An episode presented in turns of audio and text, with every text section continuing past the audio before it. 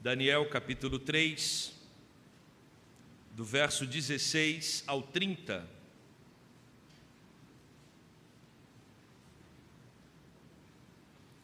Diz assim a palavra do nosso Deus. Responderam Sadraque, Mesaque e Abidinego ao rei: Ó oh, Nabucodonosor, quanto a isto não necessitamos de te responder. Se o nosso Deus, a quem servimos, quer livrar-nos, ele nos livrará da fornalha de fogo ardente e das tuas mãos, ó Rei.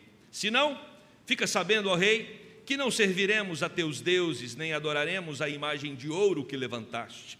Então Nabucodonosor se encheu de fúria e, transtornado o aspecto do seu rosto contra Sadraque, Mesaque e Abidinego, ordenou que se acendesse a fornalha sete vezes mais do que se costumava ordenou aos homens mais poderosos que estavam ao seu exército que atassem a Sadraque, Mesaque e Abidinego e os lançassem na fornalha de fogo ardente. Então, estes homens foram atados com os seus mantos, suas túnicas e chapéus e suas outras roupas e foram lançados na fornalha sobremaneira acesa porque a palavra do rei era urgente e a fornalha estava sobremaneira acesa, as chamas do fogo mataram os homens que lançaram de cima para dentro a Sadraque, Mesaque e Abdinego. Estes três homens, Sadraque, Mesaque e Abdinego, caíram atados dentro da fornalha sobremaneira acesa. Então o rei Nabucodonosor se espantou e se levantou depressa e disse aos seus conselheiros: Não lançamos nós três homens atados dentro do forno? Responderam ao rei: É verdade, ó rei. Tornou ele e disse: Eu, porém, vejo quatro homens soltos que andam passeando dentro do fogo, sem nenhum dano. E, os, e o aspecto do quarto é semelhante a um filho dos deuses. Então se chegou Nabucodonosor à porta da fornalha sobremaneira acesa, falou e disse: Sadraque, Mesaque e Abidinego, servos do Deus Altíssimo, saí e vinde. Então Sadraque, Mesaque e Abidinego saíram do meio do fogo. Ajuntaram-se os sátrapas, os prefeitos, os governadores e conselheiros do rei e viram que o fogo não teve poder algum sobre os corpos destes homens, nem foram chamuscados os cabelos da sua cabeça, nem os seus mantos se mudaram, nem o cheiro de fogo passara sobre eles. Falou, sobre, falou Nabucodonosor e disse: Bendito seja o Deus de Sadraque, Mesaque e Abidinego, que enviou o seu anjo e livrou os seus servos, que confiaram nele, pois não quiseram cumprir a palavra do rei, preferindo entregar o seu corpo a servirem e adorarem a qualquer outro Deus, senão ao seu Deus. Portanto, Faça um decreto pelo qual todo povo, nação e língua que disser blasfêmia contra o Deus de Sadraque, Mesaque e Abidinego seja despedaçado e suas casas sejam feitas em monturo, porque não há outro Deus que possa livrar como este. Então o rei fez prosperar a Sadraque, Mesaque e Abidinego na província da Babilônia. Oremos. Querido Deus, Obrigado pela tua palavra inspirada que alimenta os nossos corações. Que saiamos daqui revigorados pelo poder do teu Espírito. Esta é a nossa oração, oração que fazemos no nome de Jesus. Amém. Meus queridos, não sei quantos pesos você, ou qual peso que você já conseguiu levantar na academia. É sempre um desafio Algum momento ali os aparelhos dizem que você não consegue. Agora imagina ser um alterofilista, né? Estava dando uma olhada em quantos pesos um alterofilista levanta e os melhores números do mundo estão acima de 500 quilos, meia tonelada é o que o ser humano é capaz de levantar, ou mais, né? Alguns chegam a levantar é, 570 quilos com os braços. Isso mostra que o ser humano, que o homem, ele, com muito treino, com muito exercício, ele pode quebrar limites. E essa é uma prática milenar. Mil anos antes de Cristo, você já tinha a prática do alterofilismo, né, das pessoas de alguma forma ali é, comprovarem que elas são capazes de suportar pressões. né, de peso sobre os seus corpos. Mas eu queria destacar hoje de manhã, até porque nós estamos celebrando esse dia maravilhoso da mulher presbiteriana, Mariana D'Andréia. Quem já ouviu falar da Mariana D'Andréia? Alguém pode levantar a mão quem já ouviu falar dela? Ninguém, nem eu tinha ouvido falar até o momento que eu fui pesquisar. E eu descobri que ela é vice-campeã na Paraolimpíada de 2021, como a segunda mulher mais forte do mundo, né, alterofilista, que ganhou prata nas Paraolimpíadas. Isso mostra uma superação enorme, uma superação de vida. Alguém que, mesmo diante de uma limitação física, ela rompeu os seus limites e também rompeu os seus limites aguentando pressão, a pressão do peso sobre o seu corpo. Mas eu quero falar de uma outra pressão hoje, da pressão que a gente carrega na alma. Às vezes nós não somos pessoas dotadas de um treinamento para suportar pesos físicos e também não somos dotados de força para suportarmos as pressões da alma. Quando nós olhamos aqui é, para vocês, quando nós observamos uns aos outros, não conseguimos acessar o quanto a pessoa que está do nosso lado está suportando em pressão. Psíquica, pressão emocional, pressão espiritual, dores, angústias, problemas que às vezes se acumulam dentro de nós e nem levamos a sério. Nós mesmos, às vezes subestimamos as nossas dores, os nossos problemas, e isso acarreta é, é, em várias consequências. Uma das consequências são os problemas psicossomáticos. Quando você está com um peso tão grande na alma que isso começa a extravasar no corpo. Isso vem em forma de uma enfermidade física. E precisamos estar atentos a isso e precisamos nos tratar quando identificamos. Às vezes, nem o nosso cônjuge, os nossos filhos ou os nossos pais conseguem perceber a pressão que está sobre nós. Agora, irmãos, imagina a pressão que também nós sofremos para vivermos uma fé segundo a palavra de Deus. Uma fé que não se prostra diante de todas as adversidades e de todas as questões que tentam ser colocadas sobre nós. Como amar a Deus sobre todas as coisas. Esse é o nosso grande desafio.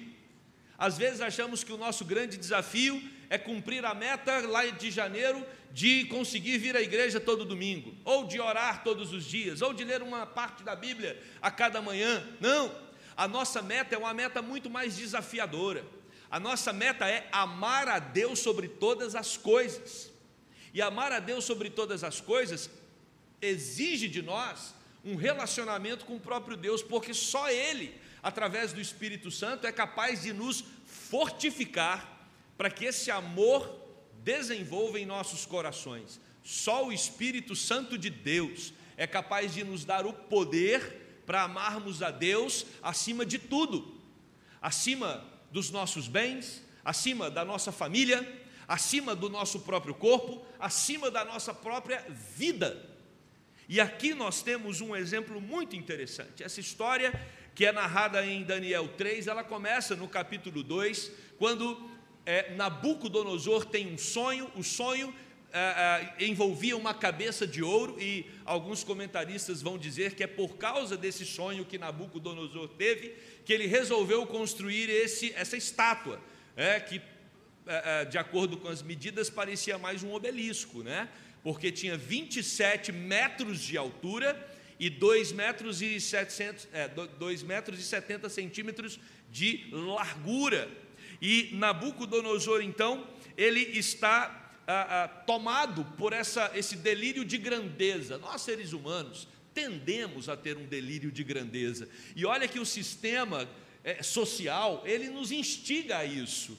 Né? Poucas coisas que as pessoas nos oferecem já nos faz achar que somos mais que os outros às vezes um título que você ganhou na academia, às vezes um destaque nas notas no colégio, às vezes porque você conseguiu superar algum outro atleta no esporte, por, às vezes porque você conseguiu bater a meta né, financeira lá no seu trabalho de vendas, ou seja, pouca coisa nos faz sentir superiores aos outros. Nós temos isso.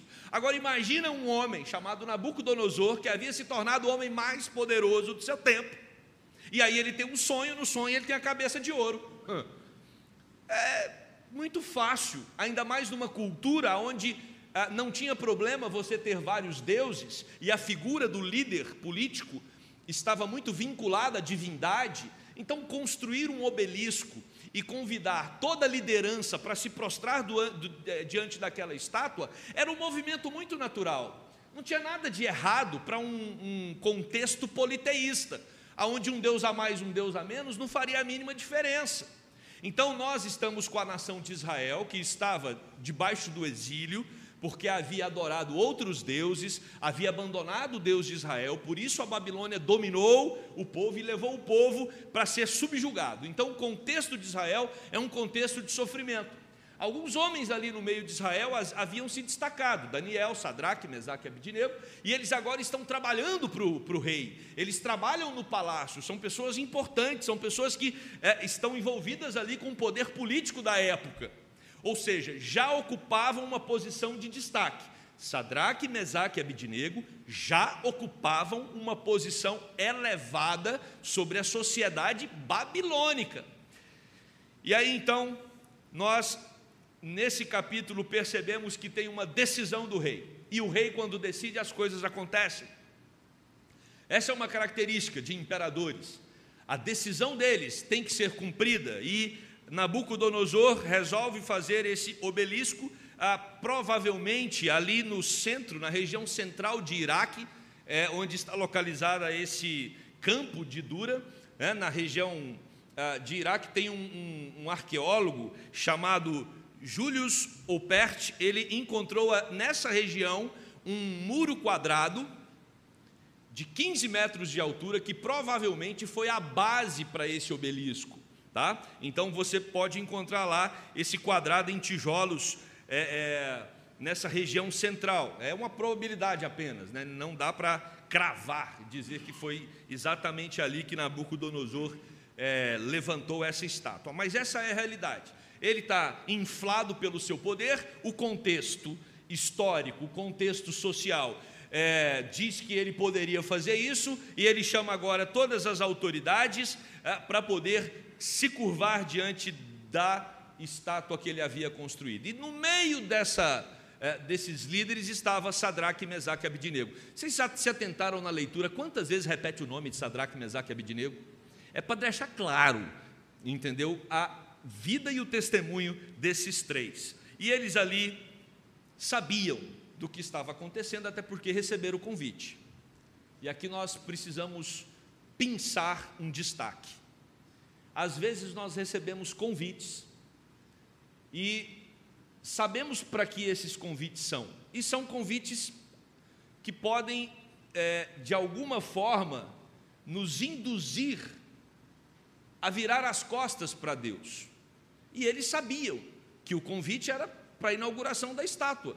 Eles sabiam que isso agrediria ao Deus de Israel, era uma agressão a, a, ao Deus único de Israel. Todo o contexto daquele mundo antigo era politeísta, mas Israel era monoteísta, só cria no seu Deus. Esses três recebem o convite, eles sabem para que é, mas eles obedecem ao imperador. Qual é o, o que, que nós temos que pensar aqui? nós devemos obedecer às nossas autoridades até o limite. Até o limite em que o nome de Deus será desonrado. Então, não tem problema eles irem até o evento, não é pecado o movimento que eles fazem de ir até o evento, e eles estão ali no evento. E de repente nós percebemos que a orquestra real, oficial, começa a tocar com vários instrumentos e todos os povos, diz o texto, povos, nações e línguas, naquele momento deveriam se prostrar e reconhecer que Nabucodonosor era uma figura divina. E o que acontece nesse momento? Imagina toda a liderança ali, de joelhos, prostrada, e nós temos três homens que não se prostram e ficam de pé. É óbvio que eles se destacaram. É óbvio que naquele momento todos olharam para Sadraque, Mesaque e Abidinego, principalmente os soldados, e ao observar aquela situação, eles vão lá e denunciam para Nabucodonosor. Olha, tem três judeus, chama a atenção. O destaque da nacionalidade. Por que, que os soldados não falaram, ó, oh, tem três rapazes? Ah, os comentaristas vão dizer que provavelmente a idade deles aqui era de 20 anos, ou seja, jovens. Assim como muitos dos nossos jovens, aos 20 anos, são lançados na faculdade.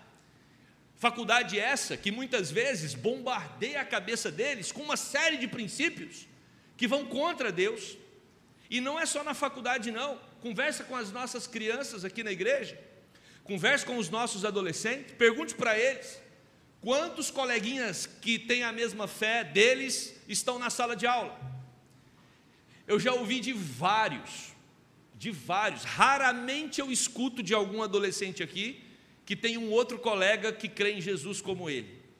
Todos eles são crentes isolados no ambiente em que estão inseridos e já são instigados a desenvolver uma fé, assim como Sadraque, Mesaque e Abidinego, que não absorveram aquilo que era natural no seu mundo e no seu contexto, mas fincaram a fé e a firmeza no único Deus, no único Senhor, que tinha controle completo dos seus corações. Amar a Deus sobre todas as coisas é dizer não, mesmo quando todo mundo está dizendo sim.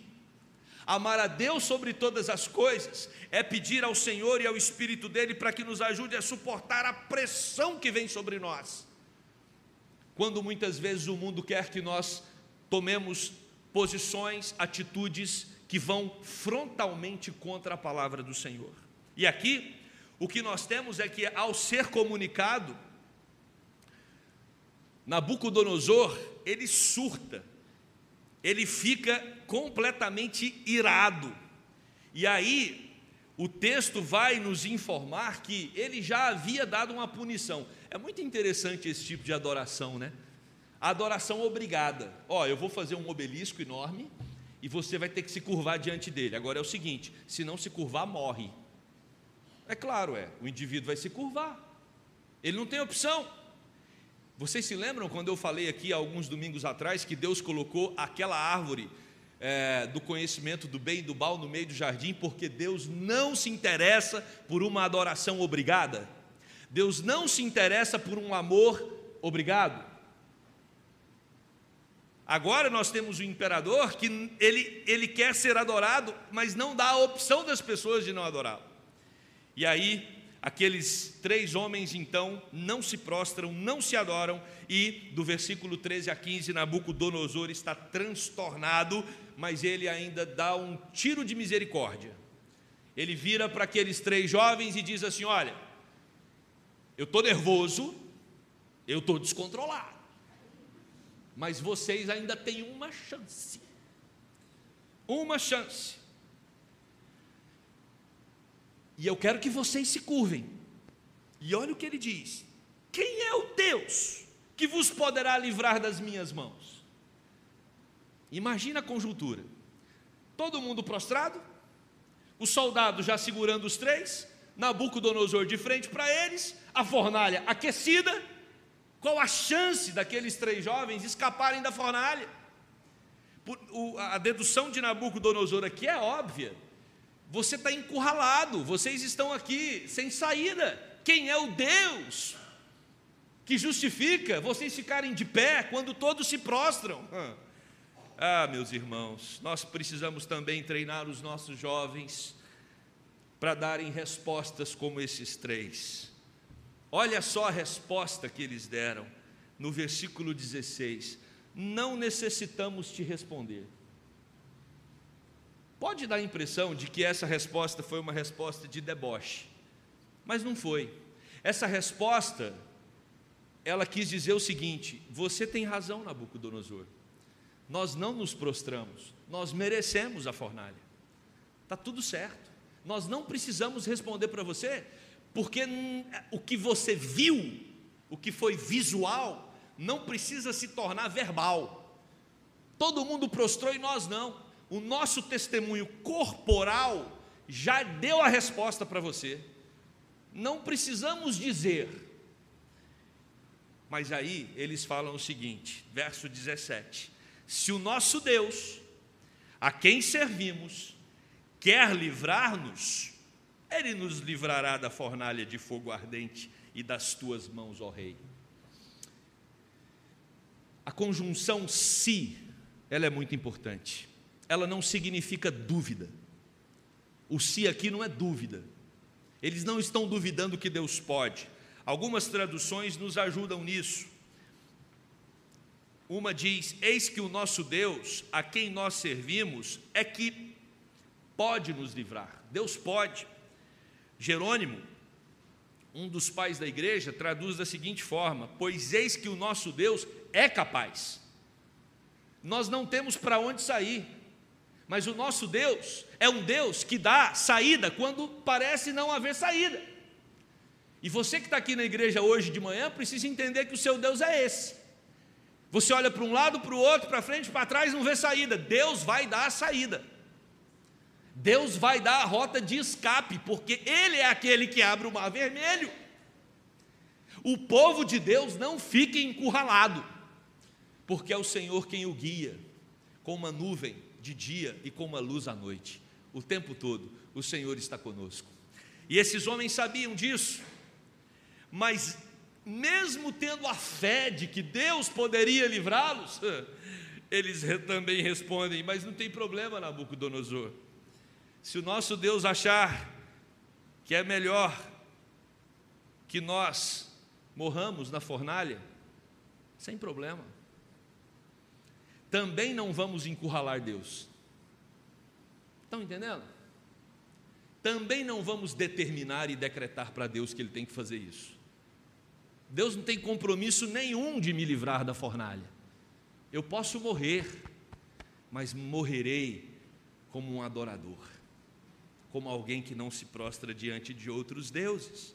Mesmo se o nosso Deus não achar que é melhor nos livrar, nós ainda não sairemos e não serviremos aos deuses babilônicos e não adoraremos a sua imagem. Meus irmãos, Nabucodonosor já está virado. É? Agora, o versículo 19 demonstra que ele surtou no mais elevado grau, ao ponto dele dizer para os seus soldados: aqueçam essa fornalha sete vezes mais, que eu estou muito bravo.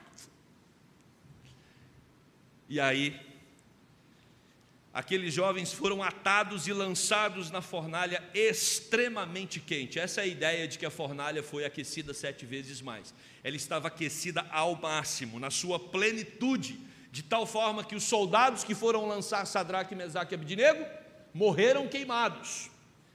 Ou seja, nós temos aqui Nabucodonosor disposto de maneira implacável a acabar com a esperança daqueles três homens mostrar que Ele é o único que pode é, orientar o destino das pessoas. Mas, meus irmãos, não tem fúria de governo, não tem poderes nesta terra mais elevados do que o poder do nosso Deus, e a gente precisa acreditar piamente nisso. Todas as circunstâncias aqui deixam claro que aqueles homens têm tudo para serem devorados pelo fogo incinerados naquele momento. Mas aí o versículo 24 e 25 mostra que alguma coisa está dando errado, porque Nabucodonosor ele olha para a fornalha e ele se espanta. Imagina, são muitas emoções em pouco tempo, gente. Ele está surtado, de repente ele se espanta, porque quando ele olha para a fornalha, e alguns comentaristas até dizem que ele sai ali da posição do seu trono e vai para mais perto um pouco, porque ele está pasmo com o que ele está vendo. Ele percebe que existem não só três, mas existem quatro pessoas dentro da fornalha. E ele então pergunta: gente, tem alguma coisa errada? Nós não lançamos três. Eu estou vendo um quarto, e o quarto tem semelhança de filho dos deuses. Quem é o quarto elemento? Só tem duas chances: ou um anjo, ou Jesus. Os teólogos, a maioria creem que era Jesus, é uma prefiguração de Cristo, é uma cristofania, uma aparição de Cristo no Antigo Testamento e uma aparição de Cristo que manda um recado para nós hoje. a presença do Senhor Jesus se fará conosco nos momentos mais difíceis da nossa vida. Quando você estiver com a sua esperança sendo queimada, quando você estiver sem saída, quando você estiver numa fornalha ardente, olhe para o lado, porque Jesus estará lá com você. Isso foi nos prometido pelo próprio Senhor Jesus. Quando ele está sendo assunto aos céus, subindo aos céus, ele diz: Olha, eu vou, mas eu voltarei para vós outros, o meu espírito estará convosco o tempo todo, gente. Às vezes nós estamos diante de pesos que nós não conseguimos levantar na nossa alma, por isso é hora de você relaxar, se acalmar e lembrar: o Espírito Santo de Deus habita em você e ele capacita você para suportar as adversidades da vida. Lance sobre ele todas as suas aflições, porque Ele tem cuidado de vós. Jesus Cristo comprou você com o sangue precioso dele, e nós temos que entregar, gente.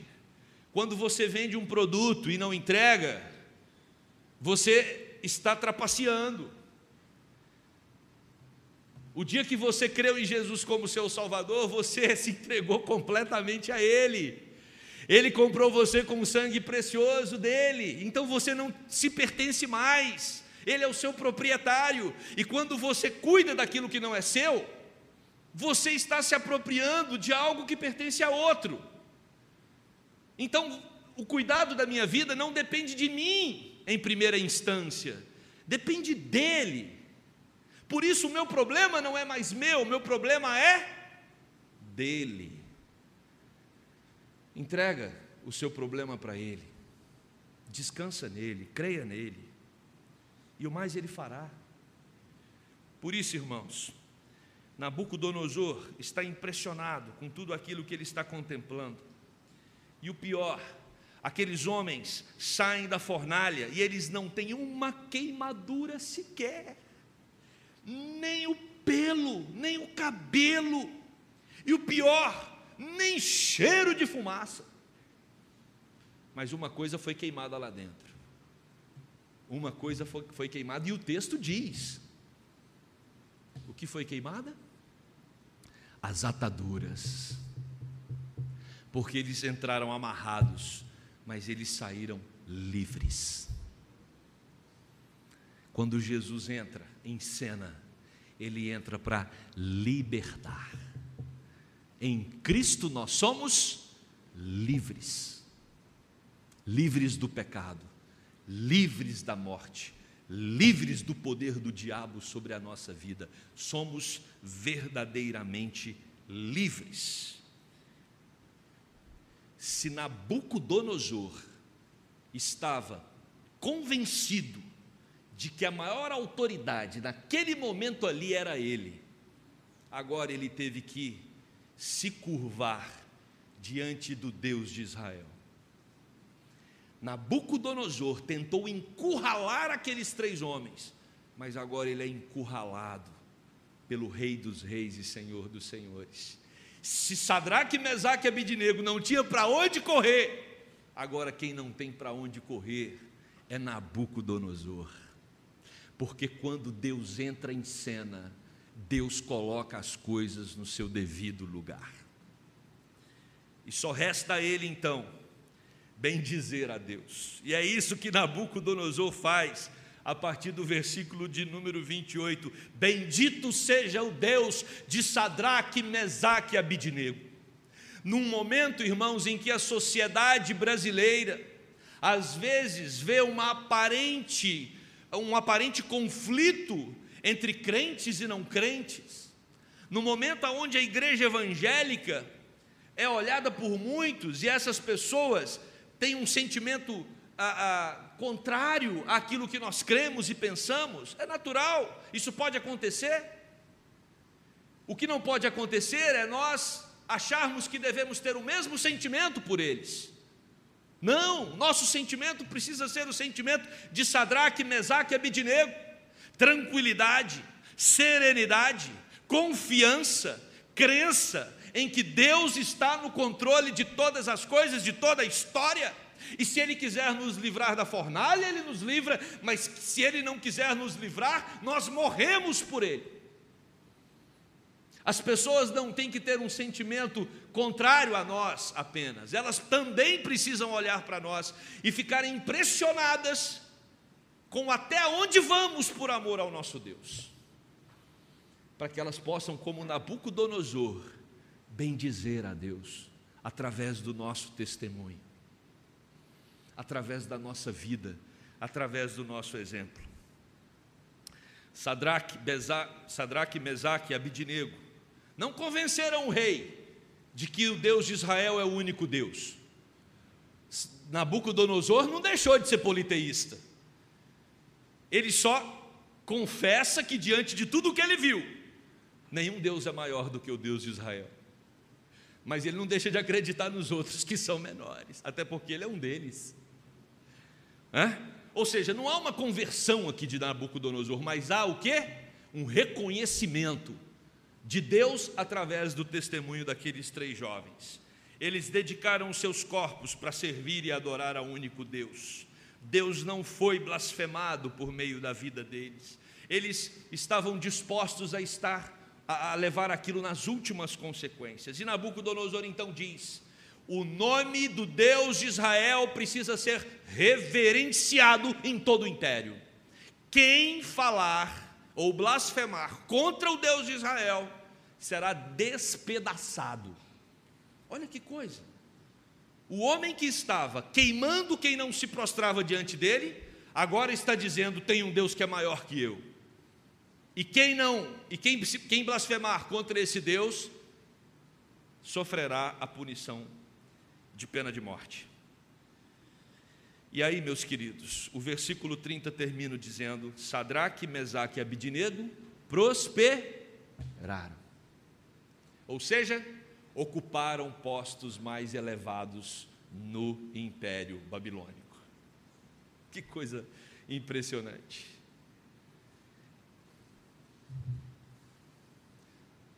Lição número um: você não precisa se curvar aos deuses deste mundo para prosperar na vida.